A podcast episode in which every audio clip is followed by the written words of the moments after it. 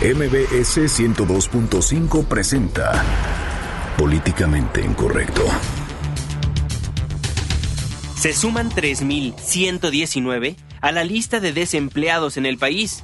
Esto luego de la amenaza cumplido por Aurelio Nuño a maestros faltistas. Previo al anuncio del titular de la SEP, integrantes de la CENTE lo retaban y lejano veían que lo ejecutara. Ahora la pregunta es, ¿radicalizarán sus movilizaciones? Le tocó el turno a la canciller Claudia Ruiz de reunirse con los padres de los normalistas de Ayotzinapa. No se descartó que los integrantes del GIEI vuelvan a México. ¿Cuánto más nos costará ese posible regreso? Nacen dos ladies más. Ahora le tocó el turno a Puebla. Una mujer besó a un policía para no ser multada y en Jalisco la policía no aceptó una extorsión de una supuesta influyente de los medios de comunicación. Le contaremos a detalle. Y molesto se encuentra el jefe de gobierno Miguel Ángel Mancera al ver que en diversos estados utilizan su programa social estrella Médico en tu casa para campañar.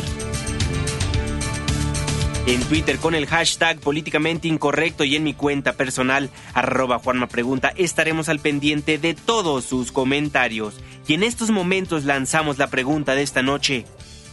¿Cree que después del despido de docentes los de Chiapas que se encuentran en plantón en la Ciudad de México se regresen a trabajar? Bienvenidos, esto es Políticamente Incorrecto.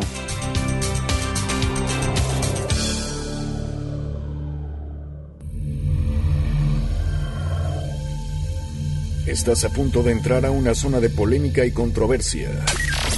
Una zona de discusiones álgidas y análisis mordaz. Estás entrando al terreno de políticamente incorrecto. Entra bajo tu propio riesgo.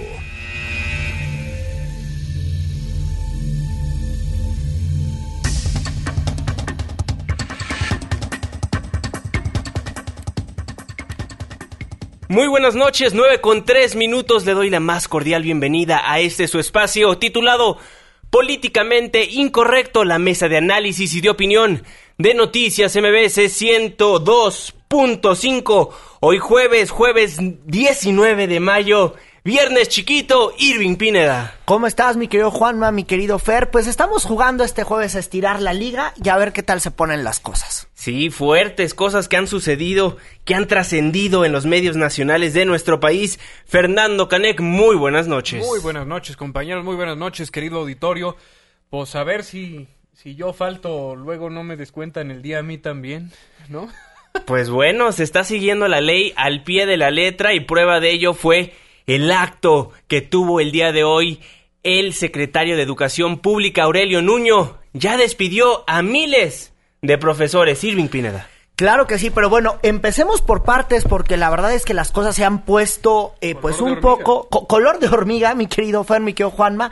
A lo largo del día, desde ayer ya lo veíamos, al principio veíamos que estos paros eran un poco ligeros, no son como los de hace dos años, pero sí causan ruido en algunos puntos. Y es que, por ejemplo, esta mañana los profesores de la CENTE de Oaxaca aseguraron que van a continuar con sus plantones y esta noche incluso han tomado la caseta eh, conocida como Witso, esto ante los anuncios que, eh, que, les vamos a presentar desde luego que más adelante. Vamos a escuchar eh, a Rubén Núñez, que es el líder de los profesores de la CENTE de Oaxaca, donde habla y, y hace este emplazamiento a que el plantón se queda con todo y lo que pase. Si no dan respuesta con resultados positivos, con eh, condiciones para seguir trabajando en, las mesas de negociación, eh, la Asamblea Estatal es el espacio para definir qué acciones continúan para el día de mañana. Lo que sí debemos dejar claro es que esta actividad es permanente.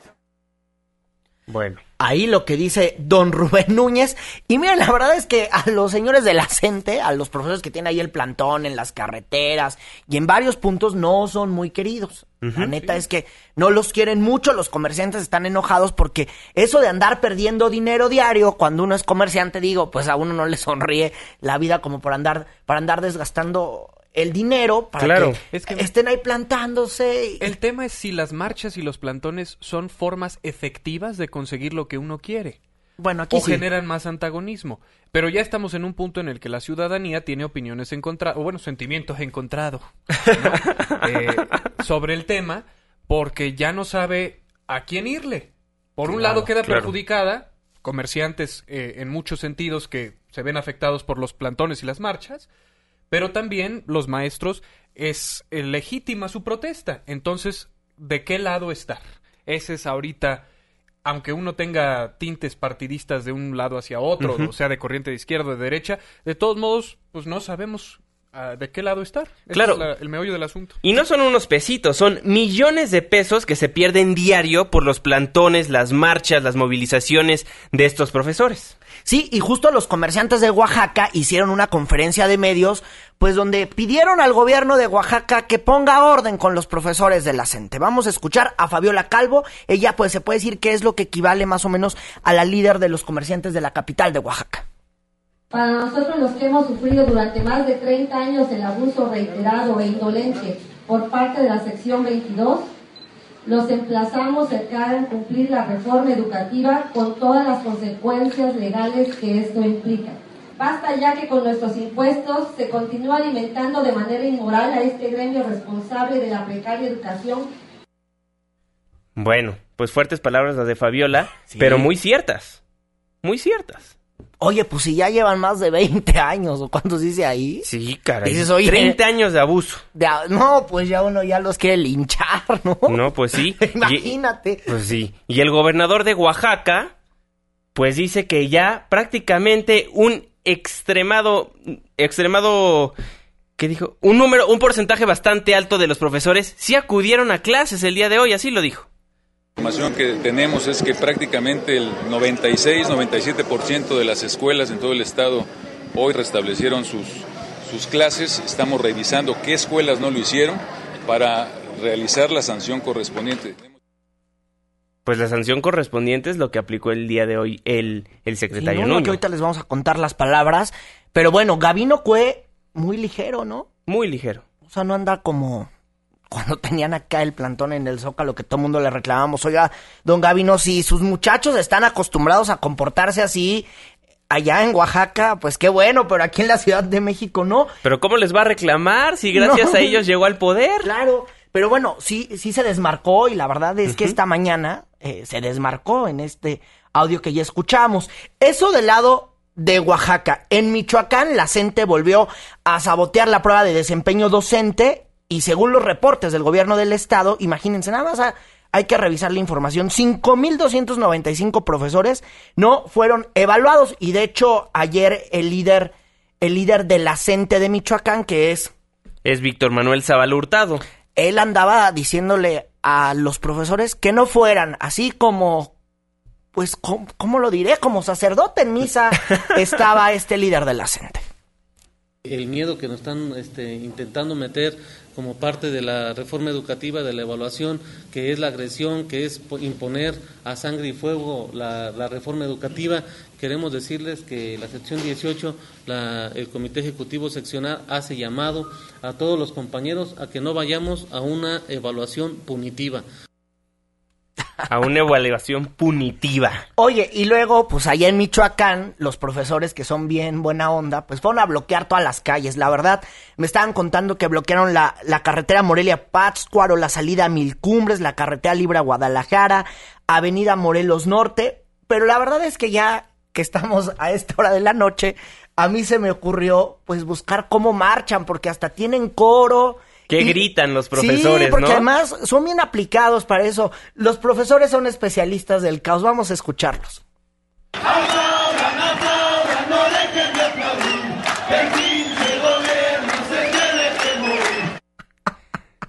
Dice así, pero viven del gobierno. No, claro, bueno. O sea, Bueno, incoherentes los luego, ¿por qué nos profesores. dicen tendenciosos? O sea, hablemos también las cosas claras. Eh, si criticamos nuestras estructuras de gobierno y los programas y no hay un consenso específico, o sea, hay causas legítimas por las que la gente marcha, milita y pelea. Es legítima la marcha. Hay causas, pero también tenemos muchas preguntas de por qué siguen en marcha o por qué están tomando estas medidas que no encontramos eh, una respuesta. Entonces, hay que saber balancear las cosas en ese sentido de al hacer el juicio a estos maestros. No lo digo por nosotros, lo digo también para nuestro auditorio. Porque una cosa son las simpatías políticas y que nos pongamos una camiseta rígida y otra cosa ya es evaluar los hechos. Y en este caso los hechos sí son reprobables. Ya ah, no hay una necesidad de estar en plantones y marchas de esta manera. Es momento de encontrar otras estrategias. Ay, no, ellos son especialistas, no, estos, no, no, no, la, gente es especialista en el caos y le sale bien estar doblando a los gobiernos o intentarlos doblar, porque miren, por ejemplo, eso en Michoacán, pero en Chiapas, que también ahí la gente tiene un poder importante, hay que decirlo, no se le ha podido quitar, por más que digan que diario se le quita, no. Profesores se enfrentaron con policías antimotines muy cerca del Instituto Estatal de Evaluación Educativa y de acuerdo con la información que, eh, que se ofreció esta, esta tarde, pues una policía mujer eh, eh, resultó lesionada. Inclusive el violento desalojo estuvo plasmado en redes sociales. Vamos a escuchar cómo fue este desalojo ocurrido por ahí de las ocho y media de la mañana. Es el de rojo, está haciendo su... Ay, vaya, hasta que saquen sus carros.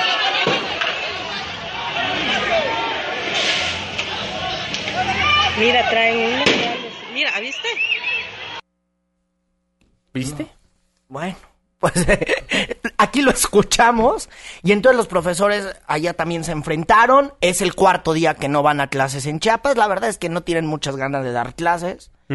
Ellos, ellos, Tercero, tercero en Chiapas. Es el tercero en Chiapas. Tercero en ellos están en lo suyo. Donde sí están en el cuarto día es la CETEC, que es como la prima hermana del acento, son hermanos y se quieren mucho. Y ellos anduvieron hoy haciendo, pues, lo que mejor, lo que mejor hacen en Guerrero, que son los desmanes. Atacaron un edificio de la Secretaría de Educación, anduvieron, argumentaron que ellos andan protestando porque el citatorio que les hicieron llegar de que no se presentaron a la evaluación, pues no les gustó nada. Los manifestantes se movilizaron de la Plaza Unidos por Guerrero a las oficinas ubicadas en la colonia Los Sauces. Así estuvo la jornada de la CENTE para desquiciarle la vida a algunos. Hasta que llegó el secretario Nuño a poner orden, porque recordemos que por ley... Bueno, más o menos eso de orden habrá que ver, más o menos. Anunció que, que, tiene como ganas de poner orden, ¿no? Bueno, pues ya anunció la destitución de más de mil, de tres mil ciento diecinueve profesores. Natalia Estrada nos tiene toda la información. Adelante, Natalia, muy buenas noches. Gracias, un saludo para ustedes y también para el auditorio. El titular de la SEP, Aurelio Nuño, dio a conocer esta tarde que la cifra total de maestros dados de baja por faltar más de cuatro días a clases es de 3.119 provenientes de los estados de Guerrero, Michoacán y Oaxaca, que participaron en el paro convocado por la Coordinadora Nacional de Trabajadores de la Educación. Subrayó que en promedio los descuentos a maestros en estas entidades es de 12 millones de pesos diarios, aunque en los próximos días esta cifra podría modificarse. El funcionario federal expuso que ya ha girado instrucciones para que se inicie la separación y sustitución de los profesores en estas entidades, proceso que tardaría por lo menos 20 días hábiles. Vamos a escuchar lo que dijo. Nosotros estamos en la búsqueda y en la lucha de instaurar un Estado de Derecho en materia educativa y de acabar con la impunidad y por lo tanto nosotros vamos a cumplir con la ley y vamos a seguir los procedimientos y los tiempos que nos marca la ley para dar las bajas. Este equipo de la SEP que estará trabajando con las autoridades estatales de estas cuatro entidades tendrá como primer función el recuento y la validación de las faltas que he dado a conocer. Además, reiteró, hay 26 mil docentes listos para sustituir a los maestros que serán dados de baja. 16 mil de este total obtuvieron calificaciones de idóneos en las evaluaciones, pero se encontraban en lista de espera y 10 mil que están en calidad de jubilados, pero retomarían de nuevo sus actividades. En ese sentido, dijo que en caso de que el proceso de sustitución de maestros derive en conflictos en los estados, se coordinará con las autoridades estatales para garantizar la seguridad de padres de familia, maestros y alumnos. Sobre la sustitución yo apelo, por supuesto, a que no haya conflictividad, a que este proceso no genere violencia, pero por supuesto que en caso eh, que algo así sucediera, vamos a estar muy coordinados con las autoridades estatales para poder garantizar la seguridad tanto de los maestros y maestras sustitutas o que estén ocupando los lugares de quienes vemos de baja, como por supuesto la seguridad del plantel, de las madres y de los padres de familia y de manera central eh, de los alumnos. Estaremos platicando para poder garantizar plenamente la seguridad en el momento en que se lleven a cabo estas sustituciones. Detalló que los maestros en Chiapas trabajaron en un 99% de las escuelas y será mañana cuando se cumpla el cuarto día de paro en la entidad, por lo que les hizo un llamado a no atender la convocatoria del paro nacional. Hasta aquí la información que les tengo. Muchísimas gracias, Natalia. Estamos al pendiente si surge alguna otra información.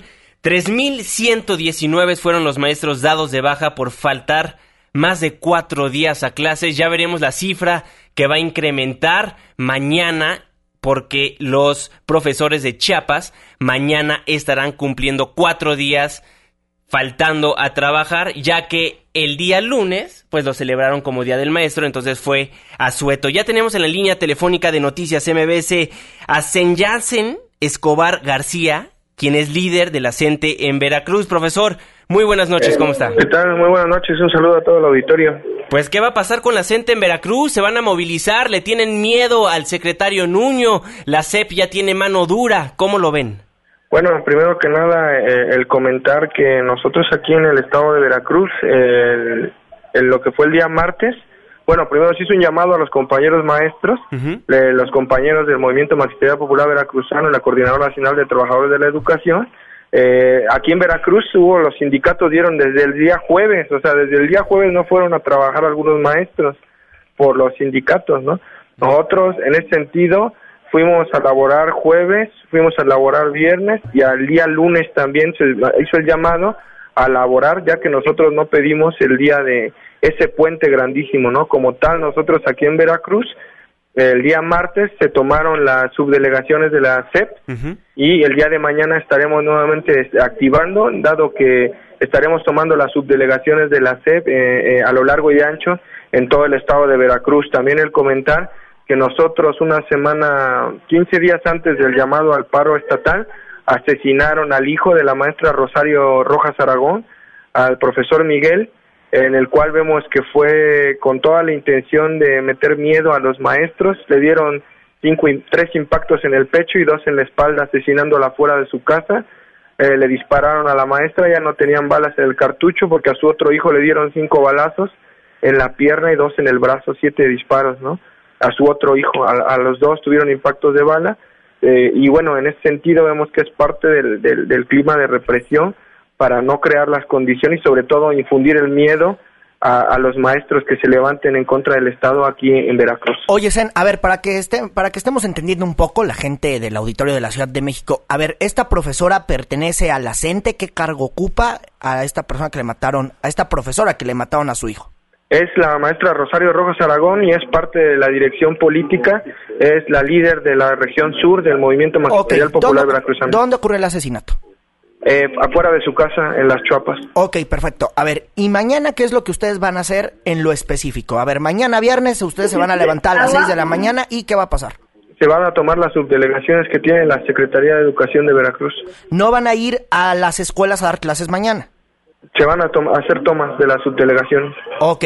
Oye, a ver, y ante el anuncio de eh, que hace hace rato las autoridades educativas de que se les van a descontar el día si llegan eh, a faltar, bueno, pues casi una semana, ¿cómo, ¿cómo opinas, qué opinas de este anuncio y si no les da miedo que ustedes se las vayan a aplicar también?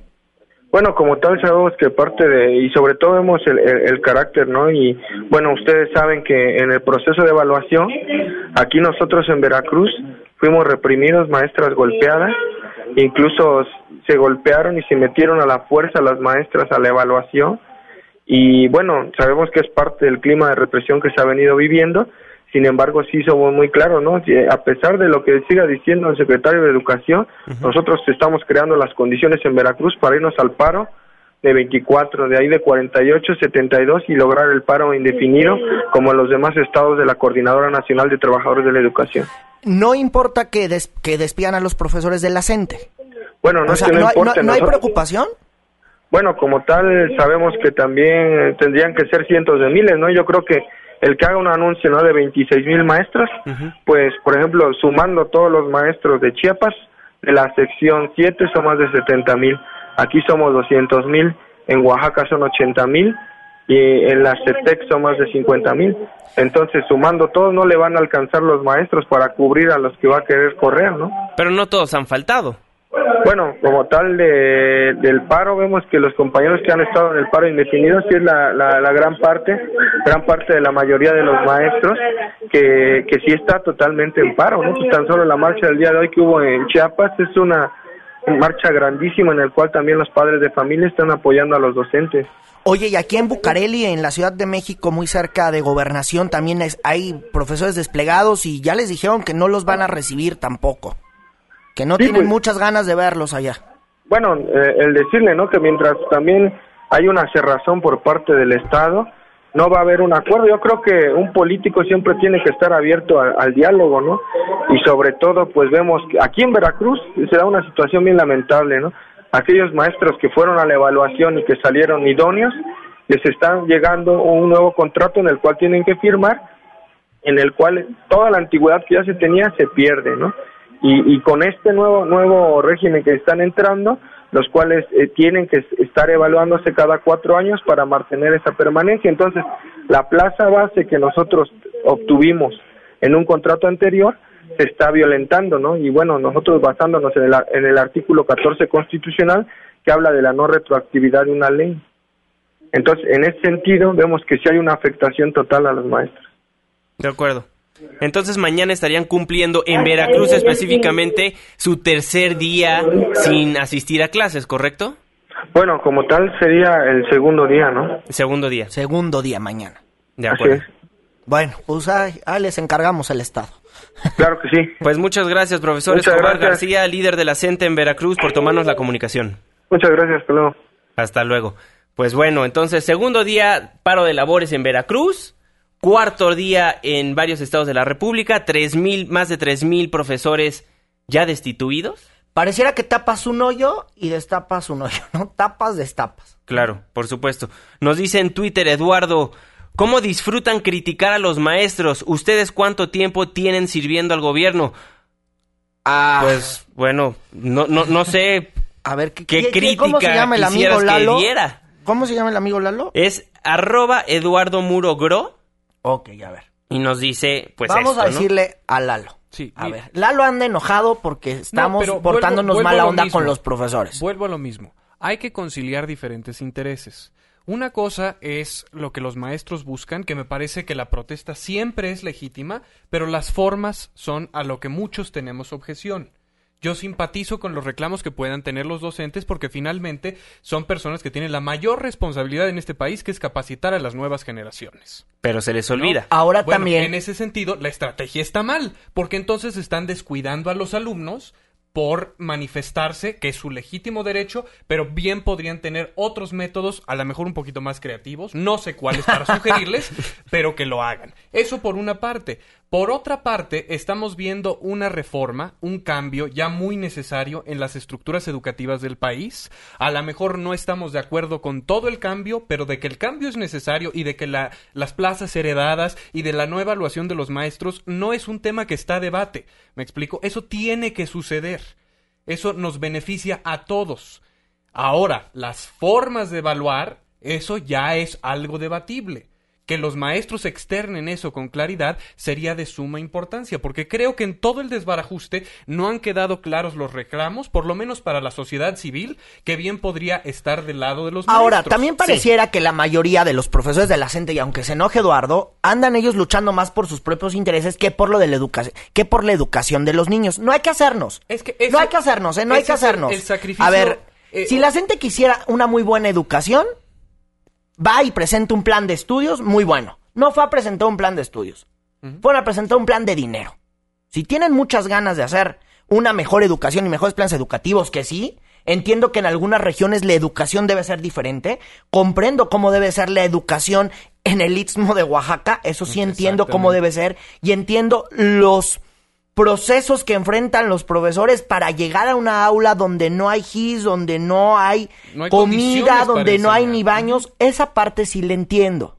Sí, sí, claro. Y entiendo esas demandas cuando los profesores dicen vamos a cerrar porque no hay no hay ni un no hay ni pizarrón porque no hay apoyos sociales porque aquí no hay empleos porque aquí que un niño venga a la escuela eso casi casi es como un privilegio eh, Sí. que no lo tiene nadie en esta zona eso sí lo entiendo lo que yo no entiendo es como algunos profesores y más algunos líderes sindicales andan viendo más cómo se andan llenando el saco de dinero que cómo hacer que medio estudien los chamacos, ¿eh? Que cómo hacer. porque el movimiento Así cuando que no se le anden por haciendo, intereses ¿eh? políticos pierde entonces o se tergiversa un legítimo reclamo. Es a lo que voy. Y creo que en ese sentido nuestro auditorio puede quedar muy claro que no es una cuestión de tendencias, es una cuestión de tratar de ser lo más objetivos en una situación que debe conciliar varios intereses y que lo peor que podemos hacer es tomar partido de acuerdo con causas políticas, porque Y este ahí- asunto va más allá de lo político. Y ahí están todas las voces, ¿no? Ahí están las voces de los profesores, las voces de las autoridades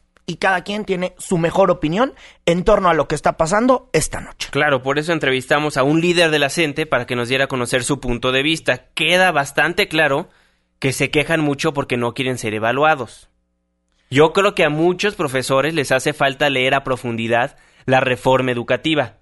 ¿Está perfectamente bien hecha? No. ¿Se puede modificar? Sí. Y como bien lo dices, Fernando, hay maneras de decir las cosas. Bueno, Plantándose aquí, el gobierno federal, obviamente ya su posición es muy clara, ya con el, an- an- con el anuncio del secretario de Educación Pública, Aurelio Nuño, pues ya, ya despidió a los que faltaron los cuatro días. Sí, es Está que- haciéndose cumplir la ley. La estrategia agotó el diálogo o la posibilidad de diálogo. Y mucho ahora- tiempo pegó a hacer eso. A ver, ¿cuántos 15 de, de mayo no les pegó y que el gobierno los recibía y inclusive hasta hace ocho meses les pegaba a esto? Sí, entonces ese es el O contexto. sea, que siempre les ha resaltar, funcionado, pues. siempre les ha funcionado porque también aquí, señores gobernantes, quieren mucho a la gente porque la gente pone y quita gobernadores, la gente va y quita y pone autoridades y es un brazo de poder. Claro. Es un brazo de poder. Y inclusive alguna vez algún gobernador me decía, es que si no soy su amigo no puedo con el Estado. Imagínense lo delicado de ese gobernador, que no voy a decir quién es, que todavía está en funciones. Ahí lo dejo. Pues Eduardo, muchísimas gracias por tu comentario y seguramente muchas personas piensan lo mismo que tú. Gracias por abrir el debate aquí en Políticamente Incorrecto. Vamos a un corte comercial, pero porque pero no se vaya porque al regresar les vamos a platicar de la reunión que tuvo la canciller Claudia Ruiz con los papás de Ayotzinapa. Una pausa, regresamos. Apenas estamos caldeando los ánimos. No se vaya, continuamos en Políticamente Incorrecto. Políticamente Incorrecto. Le venimos manejando lo que viene siendo el análisis mordaz e irreverente. Continuamos.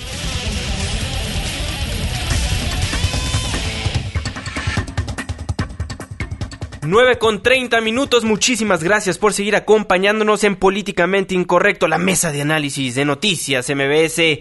Pues hoy le tocó el turno a la canciller Claudia Ruiz Massieu de reunirse con los padres de los normalistas de Ayotzinapa. Tocaron varios temas, Hatsiri Magallanes nos tiene toda la información. Adelante, Hatsiri, muy buenas noches. Gracias, Juan Manuel. Buenas noches. Buenas noches a todos por allá. Pues tras reunirse por espacio de dos horas con la canciller Claudia Ruiz Massieu, los padres de los 43 normalistas de Ayotzinapa Guerrero lograron acuerdos ya en torno al mecanismo especial de seguimiento por el caso de desaparición de los estudiantes. A su salida, el abogado Vidulfo Rosales dijo que entre los principales acuerdos está que dicho mecanismo va a ser coordinado por James Cavalaro, relator de la Comisión Interamericana de Derechos Humanos aquí en México y con visitas periódicas mensuales a nuestro país. Además, pues se dará seguimiento a las recomendaciones del grupo interdisciplinario de expertos independientes.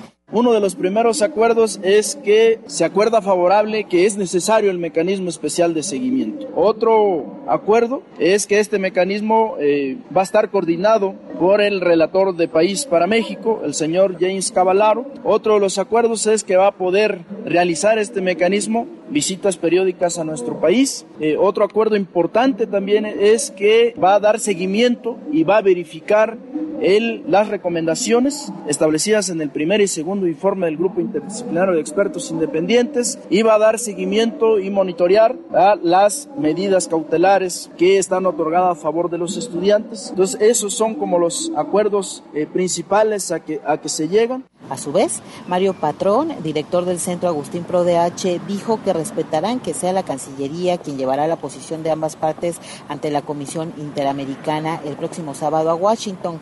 Que es la Cancillería quien llevará la posición para el sábado a Washington en términos de que el mecanismo tiene que existir, que es un mecanismo dinámico, que es un mecanismo con visitas periódicas y con informes periódicos, que es un mecanismo también que tendrá la oportunidad de que venga la Comisión Interamericana constantemente a nuestro, a nuestro país y que es un mecanismo que busca que los dos informes del grupo de expertos no queden en el aire. Acompañados por los padres de los normalistas, los representantes legales fueron cuestionados sobre la posibilidad de que vuelvan los expertos independientes a México y en respuesta pues no descartaron esa posibilidad toda vez que ellos forman, dice, pues parte de la comisión de seguimiento. Y tras este encuentro en el que también estuvo presente Roberto Campa, subsecretario de Derechos Humanos de Gobernación y el subsecretario de Asuntos Multilaterales y Derechos Humanos de la Cancillería, Miguel Ruiz Cabañas, entre otros funcionarios, los padres de los normalistas anunciaron una manifestación frente a las instalaciones de la Procuraduría General de la República para insistir en la renuncia de Tomás Cerón de Lucio. Finalmente, lo que se busca, dicen, es que se llegue justamente a la verdad en el caso, lo que implica pues dar con el paradero de los estudiantes, hacer justicia y que también se fortalezcan las instituciones. La información que tenemos. Muchísimas gracias, Hatsiri. Estamos al pendiente. Sirvin Pineda. Fíjate que fue una reunión bien importante. Llegaron, eh, eh, estuvimos por ahí hace rato en la Cancillería. Llegaron en un camión. Fíjate que los papás llegaron de una forma muy ordenada. Llegaron cantando justicia. Eh, con este vivos se los llevaron, vivos los queremos. los recibió una comisión ahí importante. Subieron con Claudia Ruiz, la canciller. Y fíjate que a diferencia de algunos eventos que hemos cubierto cuando están los papás de los desaparecidos de Ayotzinapa, hoy no salieron molestos.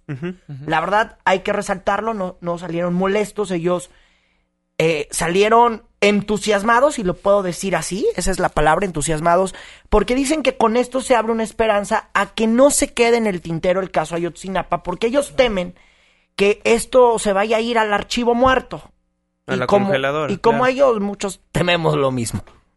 Entonces, fíjate que aquí, cuando tiene esta reunión con Claudia Ruiz, lo importante de esto que nos cuenta Hatsiri, que es el mecanismo, bueno, no es más que darle un seguimiento, que la Comisión Interamericana de los Derechos Humanos le dé seguimiento a estas recomendaciones que hicieron los especialistas, que muchos periodistas andaban aquí odiando y que ya se fueron. Bueno, con este mecanismo se deberá hacerle caso a las recomendaciones que hicieron los especialistas de la Comisión Interamericana de Derechos Humanos. Ahora, para que este seguimiento se pueda hacer, México lo tiene que proponer. Entonces, por ello se reúnen con la canciller Claudia Ruiz, porque el, el sábado, este sábado, deberá de ir el gobierno mexicano a solicitarlo ante la Comisión Interamericana de Derechos Humanos en la Unión Americana. Entonces, es algo interesante. También aquí hay que destacar lo de Vidulfo Rosales, que es el abogado que se lo estuvieron agarrando de piñata por algunos audioescándalos que fueron difundidos en el periódico El Universal, si mal, si mal no recuerdo. No hay ningún pleito con Vidulfo Rosales.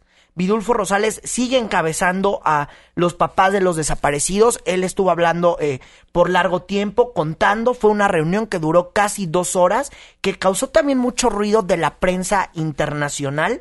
Eh, la prensa internacional estaba muy atento, las agencias internacionales, estaba también ahí viendo algunos corresponsales que estaban atentos a lo que pudiese darse en esta reunión. De ahí los papás se fueron. Eh, se fueron en un camión hacia el paseo de la Reforma, Reforma 211. Ya ahí vino lo mejor, que la verdad ellos siguen insistiendo en que las investigaciones de don Tomás Herón de Lucio, que es el de la agencia de investigación de la PGR, siguen sin gustarles, no les gusta lo que ha hecho porque ellos piensan que les mintieron y ellos categóricamente dicen están mintiendo y fueron a hacer algo que no, no, habían hecho en estas movilizaciones, que es el cacerolazo. Empezaron a tocar a cacerolazos afuera de la PGR y fue una marcha que duró poco más de una hora. También eh, platicando con Vidulfo Rosales, bueno, las movilizaciones y las caravanas van a seguir porque había una duda de si las caravanas ya iban a desaparecer. Claro que no, van a seguir haciendo los papás de los desaparecidos de Ayotzinapa estas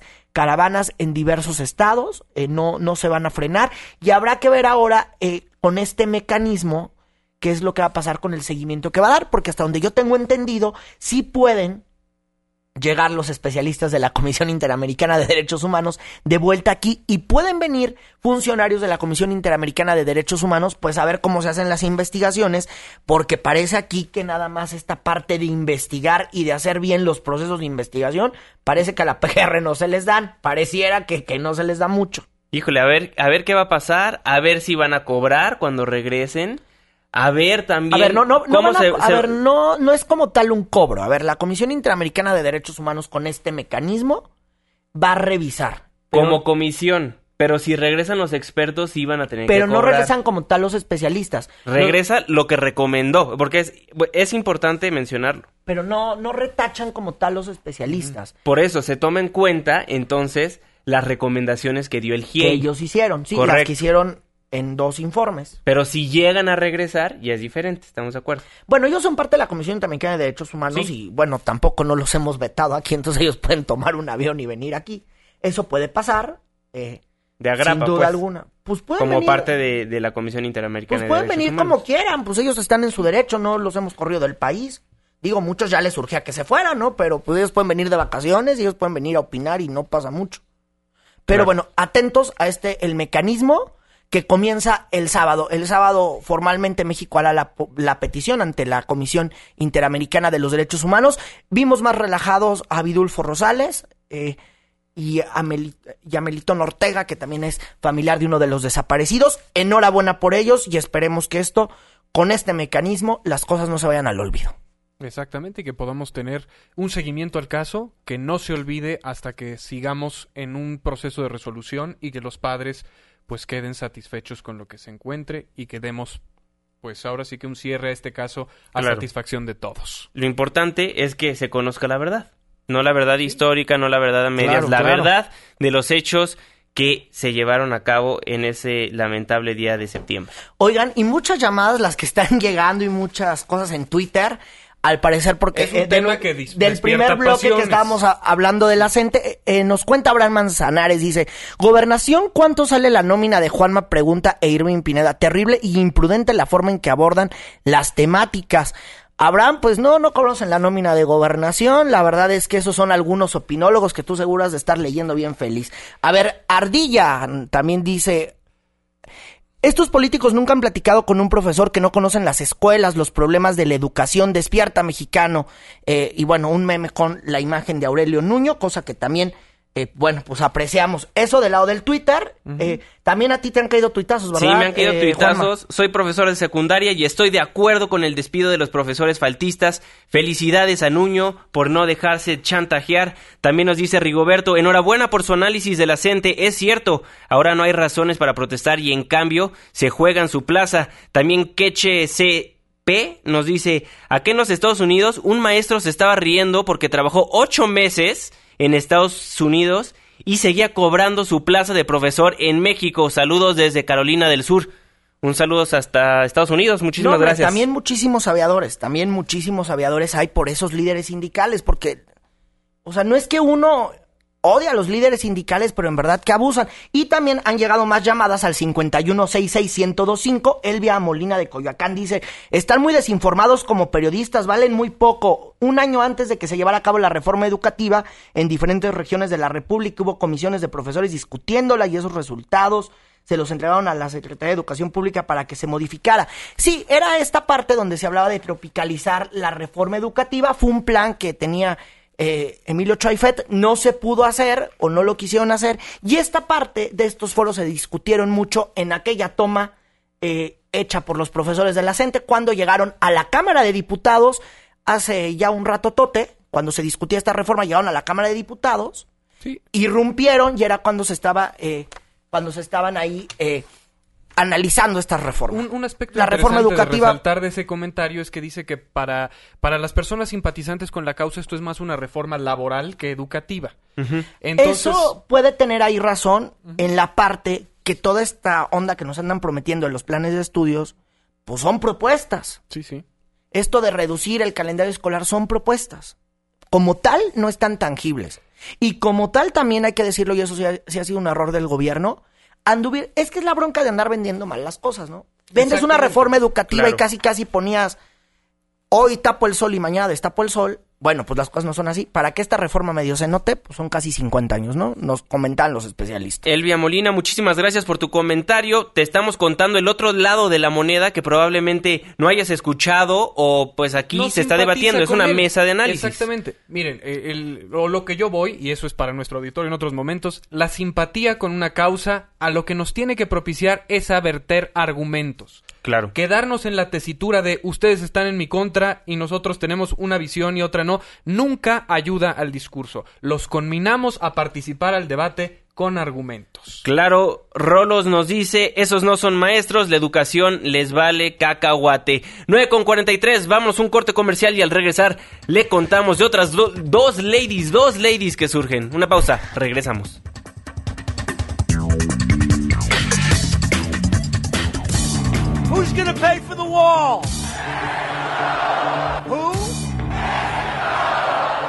Vamos a echar adobes para el muro de Trump y regresamos a Políticamente Incorrecto.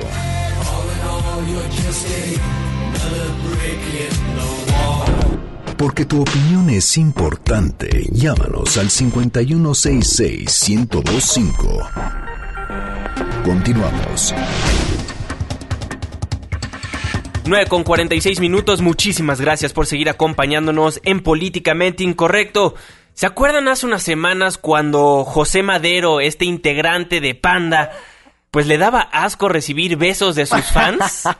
Pues hoy sucedió absolutamente lo opuesto, ya que una chava decidió besar a un policía, pues para zafarse de una multa, ¿no? Así de sencillo, Irving Pineda.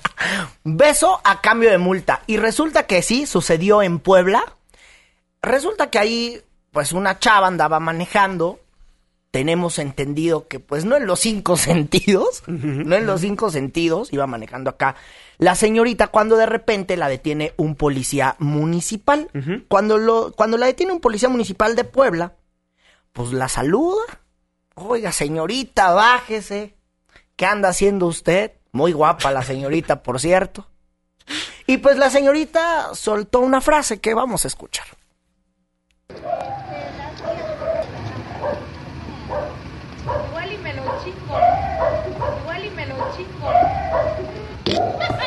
Al ver al policía, pues le dijo eso. Y aquel uniformado dijo, pues toca, ¿por qué no? Pues de aquí soy, dice, De aquí soy, ya amarré.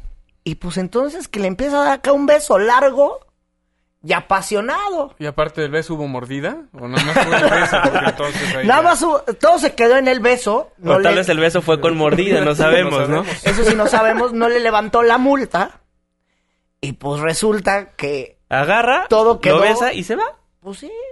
Dijo, pues sí, ¿cómo? Dijo, bueno, pues bueno, no lo podemos decir, me lo doy, ¿no? Por decirlo así. Exactamente. Este, video se dio a conocer en Twitter y me encantó cómo lo subieron a la red social. Policía municipal se pasa de cariñoso y cobra infracción en especie. Hashtag Puebla. Eso. Eso sí, espero que hubiera tenido un orden de cateo, porque luego eso ya... Oye, sobre este asunto ya la Policía Municipal de Puebla inició una averiguación previa y la dependencia, bueno, pues perfila despedí este oficial, pero ¡ah! No, bueno. No, bueno, Como pero. dice el Buki, ¿a dónde vamos a parar? Oigan, pero. Pues ya era noche. no, ¿y eso qué? Pues, Ese Irving. Denle chance al policía, tiene su corazoncito. Fue amor a primera vista. Bájenle dos rayas. es que trabaja mucho y no tiene dónde conocer a mujeres, ¿o qué? Pues sí, entonces llegó. No, y además, oye, y además no, no está fea la muchacha, ¿eh? Ahorita les vamos a subir ahí la, la liga a redes sociales. No está nada fea y bueno, pues. A ti todas las ladies te, gustan. Lady 100 pesos, Lady Besos o no sé cómo le pusieron a esta muchachita. Oye, bueno. Pero esa es una, ¿eh? Esa es una. ¿Quién sabe si vayan a despedir a este oficial? Pero a quien ya despidieron fue una periodista que amenazó a un policía de que si no haces lo que quiero, pues te saco el periodicazo. Sí, y es la reportera de la televisora pública C7 de Jalisco, que se llama Mabel Amaya. Resulta que le chocan su coche, según ella, a la policía de Jalisco. Y ella pues sale acá de, oigan, ¿me pagan? ¿O un periodicazo? No, pero no solo eso. ¿Cómo? Porque tuvo también un video donde ella en primera persona se graba a sí misma haciéndose pasar por víctima de la situación, echándole la culpa del choque a la patrulla, y que después con este oficial que le está videando sin que ella se dé cuenta, se desmiente su dicho que también se propagó en redes sociales. Pero vamos a escucharla, mi querido Fer. En esta ocasión no hablo como Mabel la bailarina, Mabel la reportera ni Mabel la locutora. Hablo como una ciudadana indignada por las cosas que se hacen en nuestro país. En esta ocasión, el cáncer del abuso de autoridad. Aquí, justo saliendo de mi trabajo, me chocaron. Precisamente una camioneta de la Policía Municipal de Guadalajara. Se dio en reversa y me dio mi vehículo. Lo choqué, me chocaron. Ya está, está tratando de defender lo indefendible. Bueno, pues a Mabela la despidieron ya de ese medio y terminó pagando los daños a la policía, a la, bueno, terminó pagando los daños al vehículo, ¿no? Claro. Y el escarnio social debería ser mayor, porque este recurso de balconear gente en internet ha sido muy funcional. Y ya, yo soy Arne fan, ya ven que me lo ah. endilgan cada programa. Ah. Pero pero me parece funcional para eh, transparencia y rendición de cuentas. El que las personas empiecen a utilizar este medio para manipular a los demás, volver videos virales y traer la simpatía hacia su lado, me parece detestable. Oye, y buen ejemplo también lo que hace el Canal 7 de Jalisco, porque ellos dicen, a ver, señorita, estos escándalos, mucho gusto. Si no adiós. ética periodística mucho gusto, adiós, señorita, eh, lléguele a hacer sus sus videos escándalos a, un lugar diferente. Así es, seguimos en las redes sociales, arroba Juanma Pregunta. Arroba, Fernando Canek. y arroba Irving Pineda, disculpa por, por encimarme. Vamos a un corte y regresamos.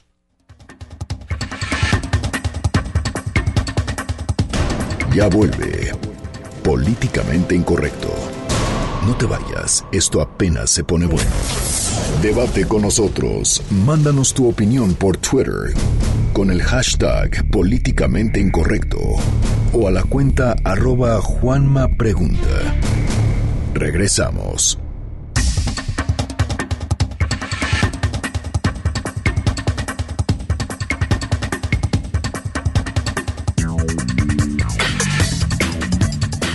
Estamos de vuelta en Políticamente Incorrecto, pues en Tepito puede encontrar de todo, incluyendo películas piratas. O listas nominales. O listas nominales.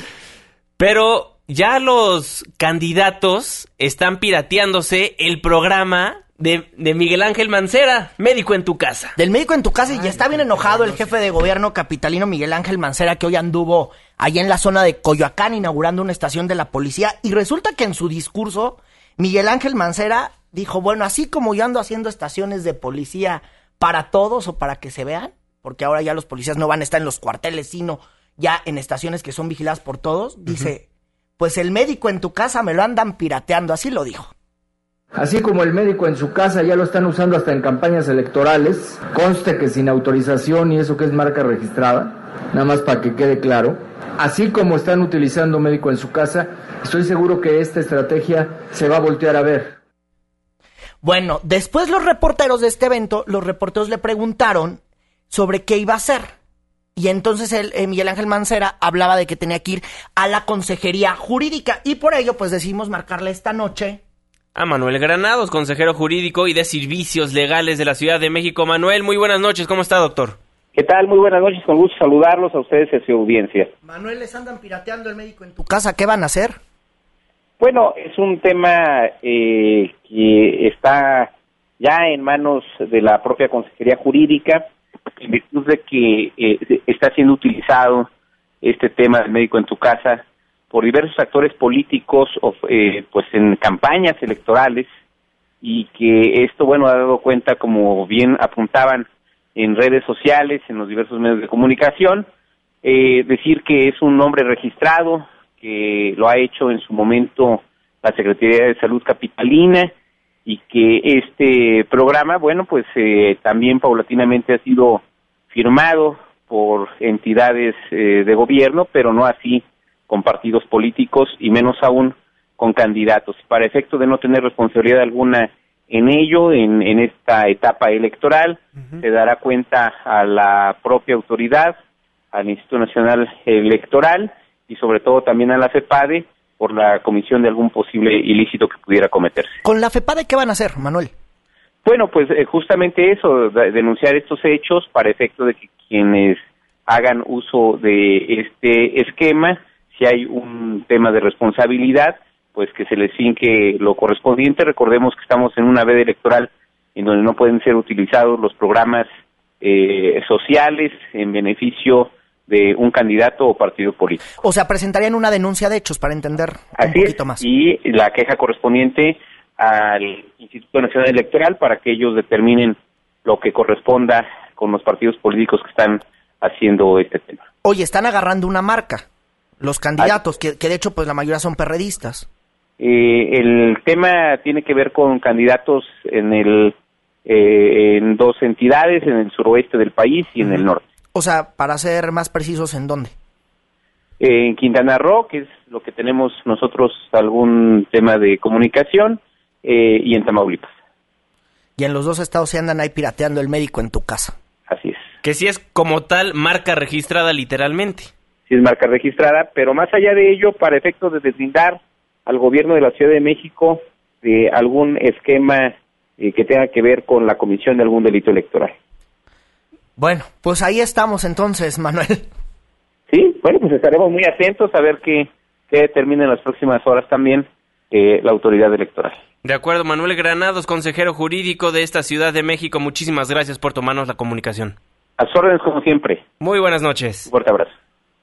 Pues bueno, le piratean Médico en tu casa, un programa que no únicamente lo está presentando en México el doctor Mancera, sino ya salió hasta el Medio Oriente a presumirle a todo el mundo qué bien está funcionando este programa.